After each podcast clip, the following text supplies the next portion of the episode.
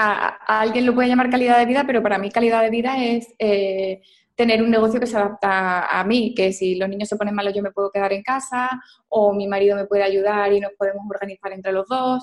Al final mm, me ha resultado pues un negocio muy cómodo tener una tienda online. Eso sí, 365 días del año, 24 horas pendiente de, de las redes, de, del email, de la atención al público, de que salgan los pedidos y demás.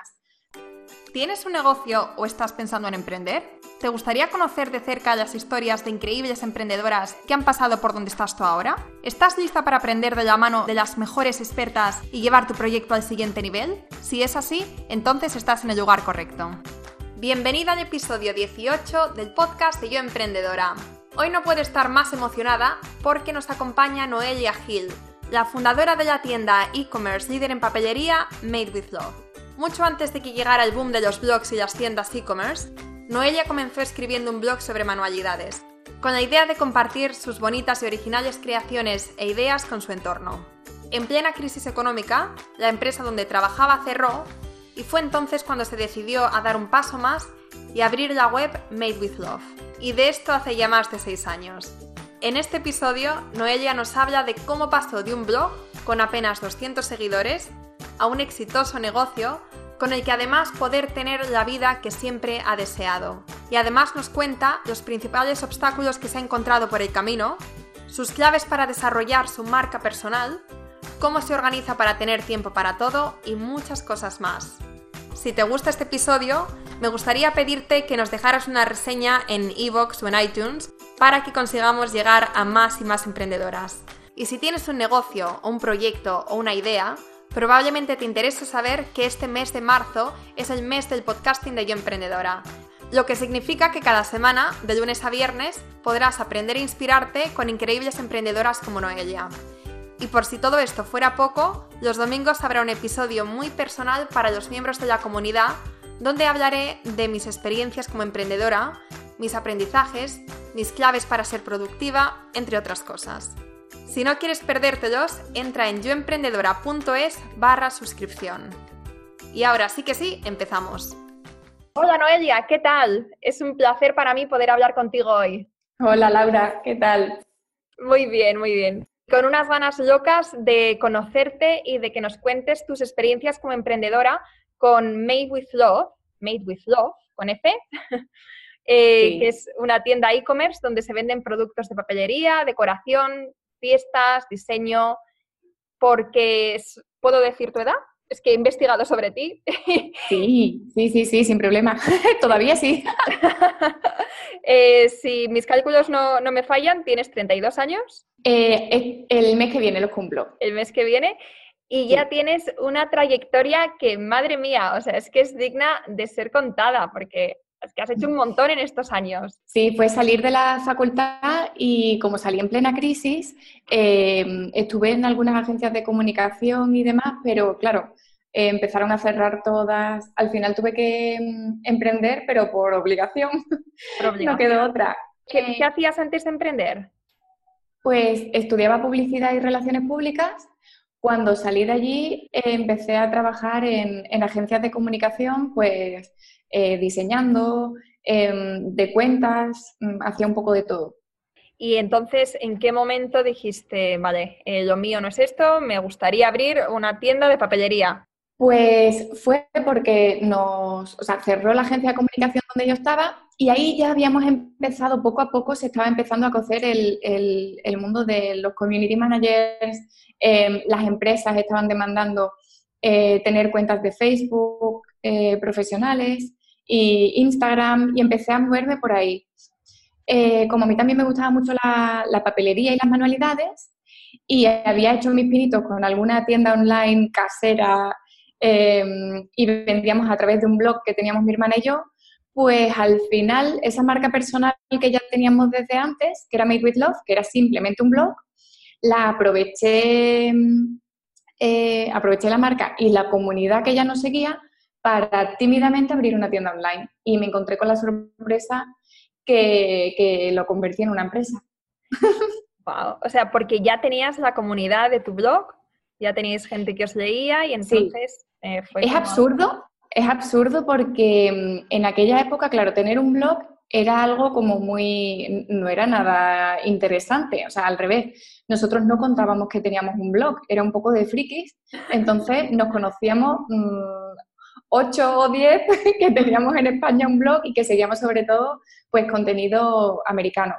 Eh, la cosa es que teníamos en Facebook y en, y en Instagram una comunidad, te voy a decir una cifra ridícula, pero creo que eran a lo mejor 150 personas, 300 personas, para mí eso ya fue como el empuje para decir, eh, oye, si de 300 personas alguien me compra, esto puede seguir adelante. Y fíjate tú con qué tontería de comunidad, o sea, con qué comunidad tan pequeñita una se siente, se sentía en aquella época la reina del mundo.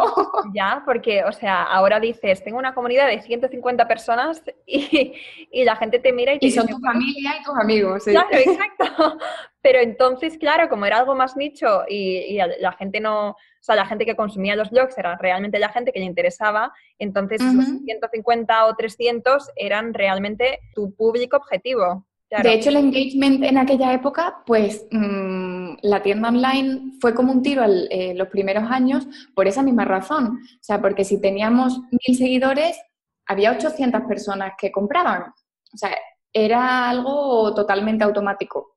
Eh, no es como ahora que, claro, todos tenemos Instagram, las cuentas em, pues ya no tienen tantísimo engagement como antes es verdad. O te lo tienes que currar muchísimo, tu marca personal. Y claro, luego la visibilidad era al 100%, o sea, si tú seguías a una cuenta, tú veías, como tampoco había tantísima competencia, em, yo lo que publicaba lo veía prácticamente pues el 100% de la gente que entraba ese día o, en los próximos días a Instagram, porque no éramos millones de personas en esa, en esa red social. Eh, entonces era algo muy, muy automático. Tú publicas, directamente empezaban a entrar ventas. Y, era así, ¿eh? Yo lo explico así porque, porque era así. Ahora, evidentemente, eh, no. Me ha la cosa. Sí. Mm. ¿Y esto cuándo fue? En el 2009, 2012. Sí, desde el 2009 em, al 2012 eh, fue cuando hice la transición de blog, em, tienda online, abrí una tienda física en, bueno, necesitábamos un taller y una tienda, un local para tener la tienda online y, esa también triunfó, bueno, triunfó. Esa también tuvo éxito y nos dio la posibilidad, bueno, la idea de trasladar la tienda física al centro de Sevilla. Y entonces abrimos una tienda preciosa, espectacular en el centro de Sevilla, em, que ya se comió un poco el peso de la, de la tienda online. Seguíamos siendo muy fuertes en la tienda online, pero empezó a tener más peso la tienda física. ¿Y a día de hoy qué tiene más peso? A día de hoy ya no tengo la tienda física porque la cerramos hace exactamente dos años y medio. Cuando tuve mi, primer hijo, no, mi segundo hijo, eh, la logística familiar se desmontó y mm, decidí cerrar la tienda física porque eh, era inviable y centrar todos mis esfuerzos en la tienda online. Y ahora mismo está solo la tienda online. Y aparte, antes vendía eh, papelería, vendía manualidades, vendía mm, todo lo que, muchos productos de lifestyle, todo lo que me iba gustando, lo iba trayendo a la tienda. Y en el momento que decidí irme a casa, simplifiqué el negocio y me quedé solo con los productos propios que nosotras fabricamos, que son especializados en el papel de seda, los pompones em, y, y, unas guirnaldas Tassel, que también son de papel de seda. Entonces he simplificado mucho el negocio para centrar, para centrar todos los esfuerzos en, la venta de estos productos. Vale, y mm, cuéntanos, desde que lo lanzaste, bueno, desde que empezasteis en 2009, porque empezaste con tu hermana, ¿no? Sí, aunque mi hermana estaba en la distancia, mi hermana estaba en Alemania y todo lo hacíamos por, Skype. Entonces al final yo cogí el peso del, negocio y ella se fue distanciando. Y luego con el paso de los años, en el, en el 2014, ella ya decidió venirse de Alemania a España y ayudarme en la tienda. Vale. Y desde que empezasteis hasta ahora, ¿nos podrías, así como de manera súper mega resumida, contar cuáles han sido las distintas etapas para hacer que el proyecto eh, llegue al punto en el que está ahora? Pues es que mm, creo que mi, proyecto es el ejemplo más claro de, adaptación al medio que hay porque mm, yo no he sacrificado mi, proyecto, al revés, lo he ido continuamente amoldando a las necesidades básicas o a mi vida personal, ¿vale? Em, yo como emprendedora he intentado siempre tener calidad de vida, no dejarme llevar por, mm, toda la inercia esta que nos lleva a ganar más dinero o a tener un proyecto más grande. Y no, era un poco un proyecto sostenible. Entonces, al principio del blog pasamos a la tienda online. La tienda online eh, con, una, con un local en un pueblo que mm, apenas tenía eh, crecimiento, decidimos apostar por una tienda física. En la tienda física estuvimos tres años aproximadamente y luego me voy a casa solo con la tienda online. Y ya eh, amoldo mi, mi, vida con mis dos hijos, eh, las tardes con, ellos y las mañanas trabajando en casa en la tienda, en la tienda online. Y ahora mismo eh, tengo la tienda online trabajando en remoto. He decidido vender la empresa, estoy en, proceso de venta de Made with Love, porque yo estoy metida en otro proyecto que es eh, Melon Blanc, donde doy asesorías, mentorías a otros emprendedores y mm, donde también sigo con mi curso de e-commerce, y, estoy pensando en dar otros muchos cursos, ya sea de marketing digital y demás. Entonces me voy a centrar en él y voy a vender Made with Love. Vale, o sea que eh, básicamente tú no has dejado que tu negocio controle tu vida, sino que tú lo que querías es que tu negocio fuera eh, lo que te permitiese tener la vida que tú, que tú querías y poder conciliar y, lo, has, lo has conseguido, ¿no? Es difícil. Es muy difícil. Tomar ese tipo de decisiones es muy difícil porque, claro, renuncias también a, facturación, renuncias a, un, bueno, a, alguien lo puede llamar calidad de vida, pero para mí calidad de vida es eh, tener un negocio que se adapta a mí, que si los niños se ponen malos yo me puedo quedar en casa o mi marido me puede ayudar y nos podemos organizar entre los dos. Al final mm, me ha resultado pues un negocio muy cómodo tener una tienda online. Eso sí, 365 días del año, 24 horas pendiente de, las redes, del email, de la atención al público, de que salgan los pedidos y demás. Pero lo puedes compaginar con, pues eso, con la vida familiar. Algo que de cara al público, em, lo que era la tienda física me pesaba muchísimo porque tiene unos horarios, tienes que estar los fines de semana y también tiene muchísimos más gastos fijos. Claro. Y entonces ahora estás, eh, como has comentado, en proceso de venta de la empresa y estás con otro proyecto y aparte eres mentora de emprendedores, impartes cursos e-commerce, eres mamá por partida doble, o sea, ¿cómo lo haces? ¿Cómo consigues eh, organizarte para tener tiempo para todo? Pues mira, eh, la gente me dice, ¿dónde está el truco? El truco está en trabajar cuando los niños están en el colegio y en la guardería y no trabajar cuando ellos están fuera. Em, me vengo a la oficina temprano, eh, trabajo hasta las 4 de la tarde y luego ya recojo a los niños. Hago una sesión intensiva todos los días. Y me intento cuadrar pues que las, mentorías siempre sean los Skype por las mañanas, em, intentar no trabajar por las noches como trabajaba antes. Eh, trabajo muchísimo menos, pero soy muchísimo más eficiente. El hecho de tener que salir a las 4 de la tarde em, me hace que sea muchísimo más productiva. Antes me, me sentía todo el día como más ocupada, pero no productiva, rellenando ¿no? pues las horas de trabajo que tenía que estar, las ocho horas que tenía que estar de cara al público en la tienda física y tenía muchísimas más interrupciones. Y ahora vengo, trabajo, tengo mi foco, tengo mis tareas, mis objetivos y, como tengo la presión de cortar para luego quedarme por la tarde con los niños, pues al final consigo meter eh, lo que hacía antes en dos días, meterlo en, en una jornada de seis horas. Claro. Es, curioso que comentes esto porque eh, antes estaba hablando con otra emprendedora que se llama Marianela Sandovares y me estaba diciendo exactamente lo que me estás diciendo tú ahora. Ella, pues, también quiere conciliar, entonces no deja que, su, que su proyecto domine su vida, sino al contrario, y está muy organizada. Y dice, eh, lo que antes hacía en dos, en, dos, semanas, ahora lo hago en un día porque eh, hago que, que mi día sea mucho más productivo y cuando tú tienes eh, no en mente este, esto es lo que tengo que hacer y te comprometes contigo mismo, entonces realmente te sorprendes de lo mucho que puedes hacer en, la mitad de tiempo o menos. O sea que hmm. no es tanto ya cuestión de tiempo, ¿no? Sino de organizarse y de ser productivo. Sí, de hecho también para mí es una, me lo aporta también mucho los niños, o sea, porque antes cuando no tenía esas responsabilidades o no tenía mis 24 horas eran para mí y para mi trabajo. Entonces no tenía un horario fijo porque sabía que luego por la noche si quería ponerme a trabajar lo podía seguir haciendo. No tenía esa presión horaria de terminar las cosas con un tiempo determinado. y ahora sí. Claro. Durante estos años emprendiendo, ¿cuáles han sido los eh, mayores retos que te has ido encontrando y cómo los has ido superando? al comienzo, sobre todo, el que no existiera información de nada de, sobre e-commerce, que todo fueran palos de ciego, que yo fuera el conejillo de India de todo el mundo, porque al final eres como la que abre yo me sentía como la que abría camino en España y probaba pues todas las herramientas de marketing, todas las estrategias, eh, todas las ofertas, todo.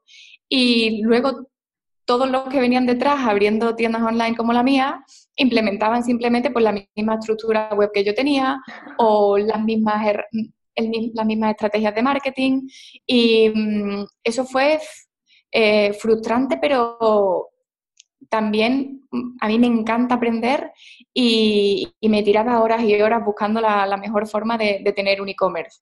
Date cuenta que es que no había absolutamente nada, ni siquiera las empresas de mensajería sabían que iba a existir luego este boom de, las tiendas, mm, tiendas online. Entonces no tenían ni tarifas especializadas para nosotros, para nuestro sector.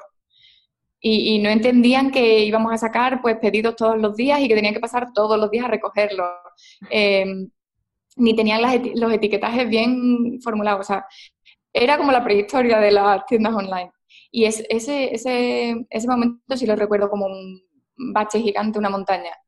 Y luego el tema de conciliar tienda online y tienda física. Eso también, también me costó. Porque tú estabas en las dos o, tenías ayuda? Claro, sí. No, no, estaban las dos. mi compañera Nani, que estaba desde el principio, que sobre todo hacía producción, eh, ella también estaba atendiendo en la tienda, pero al final éramos dos con... Yo pensaba que iban a ser como un negocio se, se complementaba del otro y al final es como llevar dos negocios diferentes, o sea, dos negocios diferentes, aunque tú vendas los mismos productos, em, haces el doble de esfuerzo en todos los sentidos. Cuando estabas empezando, comentas que, en España no había, vamos, que eras de las primeras, entonces no tenías otros referentes en los que fijarte, ni tenías mucha información. Y en Estados Unidos te fijabas en ellos porque ellos siempre están, a la cabeza años luz que nosotros. Por delante, por delante nuestra. Em, sí, sí, sí, sí, todo el referente, todo el contenido que yo encontraba a nivel para, aprender y demás en blogs eh, estaba en, en inglés era, era extranjero, que tampoco lo, podía implementar bien porque la comunidad aquí es diferente.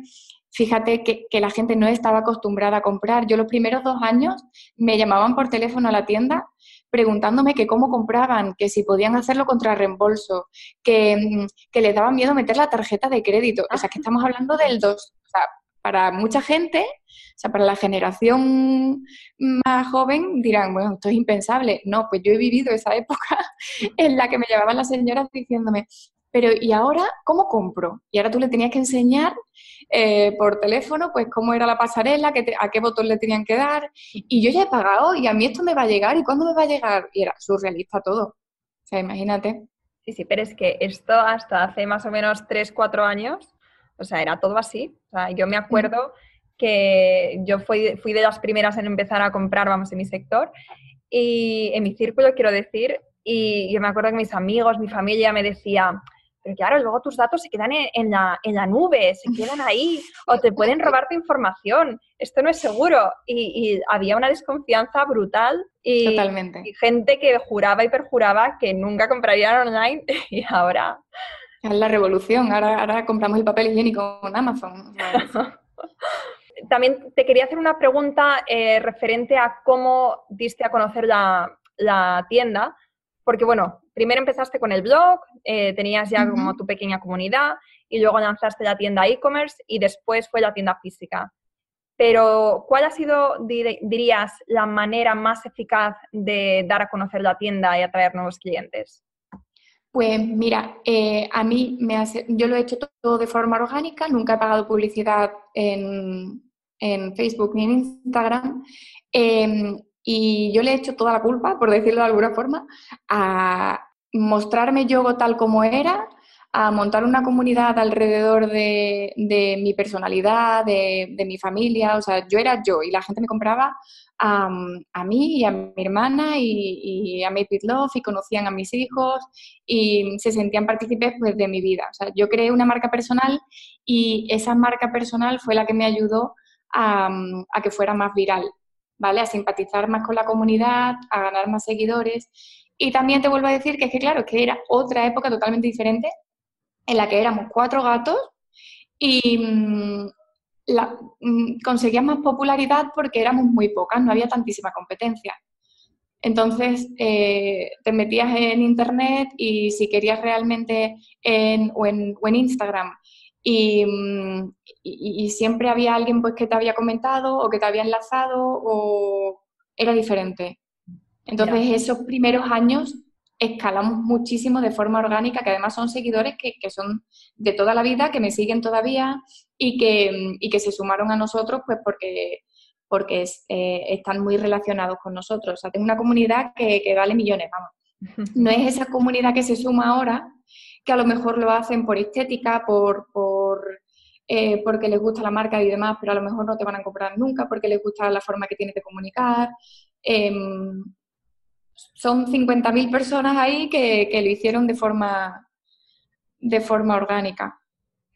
Y, que ahora, a día de hoy, siguen contigo y probablemente, aunque ya no seas, eh, aunque ya no estés en Made with Love, en lo siguiente que hagas, ellos van a estar ahí para apoyarte. Mm. Te cuento que, por ejemplo, el, otro día, bueno, hace unos meses hice la transición de Made with Love, de la cuenta de Instagram de Made with Love a Noé Gil ¿vale? Para mm, como preparándolo para la venta de, la empresa, yo tenía que vender eh, las cuentas de Instagram de mi Love por separado.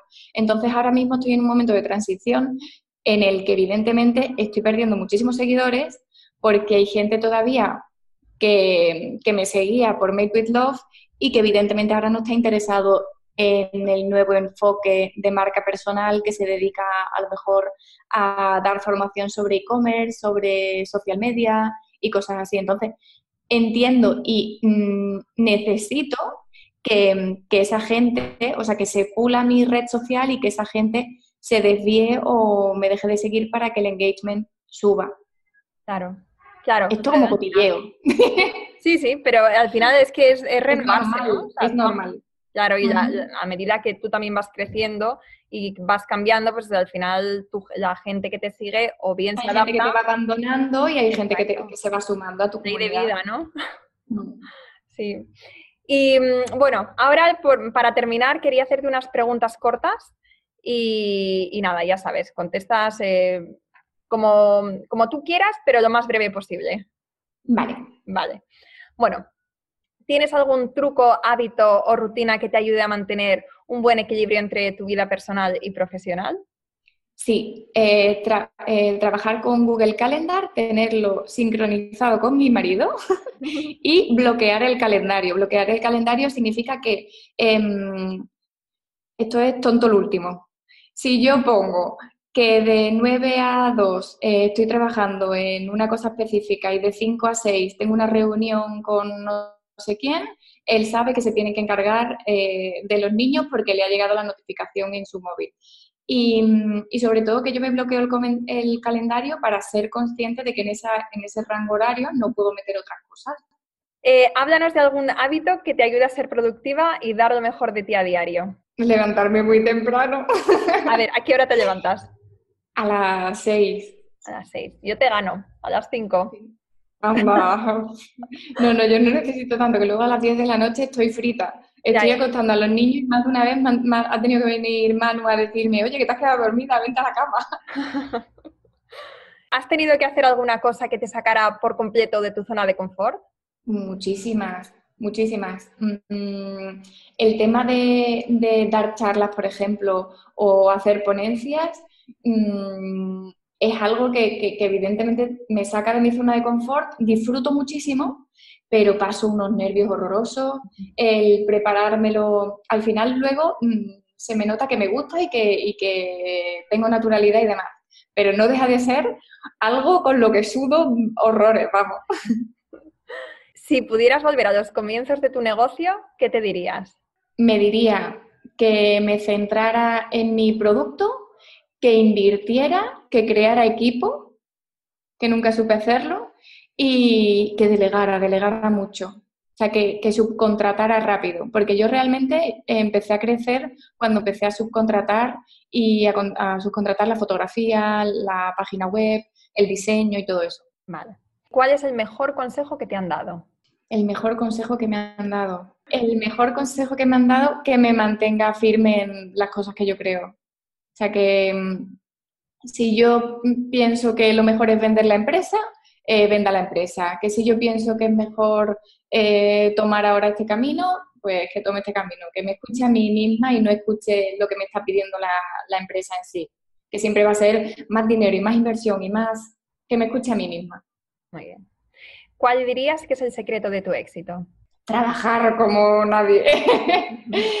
no, el secreto eh, no sé, creo que está en, haber sido yo siempre, todo el rato, y ser transparente y haber ayudado también a muchísimas personas, mm, crear una comunidad, sobre todo aportando, aportando valor y aportando contenido y ayudando y, demás. ¿Qué libro recomendarías que te haya marcado durante estos años como emprendedora? Uy, pues uno que siempre recomiendo que es el, la jornada, la jornada o la semana laboral de cuatro horas de Tim Ferris. Se lo tengo apuntado en mi lista de, libros que leer. Sí. Tienen cosas que uno no necesita para nada, pero hay otras frases que dices tú, ay, madre mía, me las voy a, me las voy a tatuar. bueno, para terminar, cuéntanos dónde te puede encontrar la audiencia. Pues ahora mismo en el Instagram de Noé Gil Loez, con F, eh, también en arroba melonblanc y nuestra página web es melonblanc.com. Vale, pues Noelia, ya está, ya hemos terminado. Ha sido un placer hablar contigo, he disfrutado muchísimo. Me ha encantado ver eh, la historia que hay detrás de Made with Love y todo el progreso que, que, también estás haciendo. Y bueno, y te lo agradezco en el alma que hayas compartido todas tus experiencias, tus consejos con nosotras. Y hasta la próxima. Muchísimas gracias, Laura. Y hasta aquí el episodio de hoy. Espero que te haya gustado y si es así, te agradecería de corazón que nos dejes una reseña y que lo compartas con otras emprendedoras que creas que le puede interesar. Si tienes un negocio y quieres seguir aprendiendo e inspirándote con increíbles referentes, entra ahora en yoemprendedora.es y suscríbete de forma completamente gratuita. Hasta la próxima.